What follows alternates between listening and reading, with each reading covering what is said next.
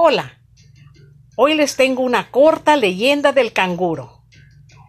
Los canguros son animales muy populares dentro de la fauna y la mitología australiana.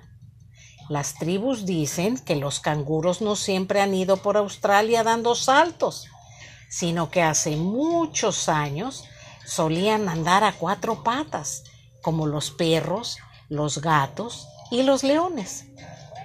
Eso fue así por largo tiempo. Pero un día, un cazador apareció por las llanuras queriendo cazar a un canguro que estaba por los alrededores. Al principio, éste pensó que tenía una gran ventaja sobre el cazador. Pero cuando la persecución empezó, se dio cuenta de que estaba muy equivocado, ya que el hombre le estaba pisando los talones. Sabía que andar a cuatro patas no le sería de mucha utilidad, así que decidió andar en dos patas.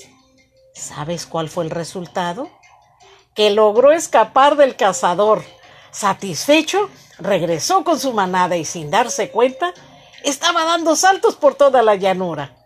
Poco a poco, él y los demás canguros perfeccionaron esta práctica y su cuerpo fue evolucionando hasta dotarlos de patas traseras fuertes y elásticas. Gracias por compartir estos momentos y por favor visiten mi canal de YouTube, suscríbanse, compartan, comenten y activen la campanita. Esta les recordará que hay un nuevo video. Hasta la próxima.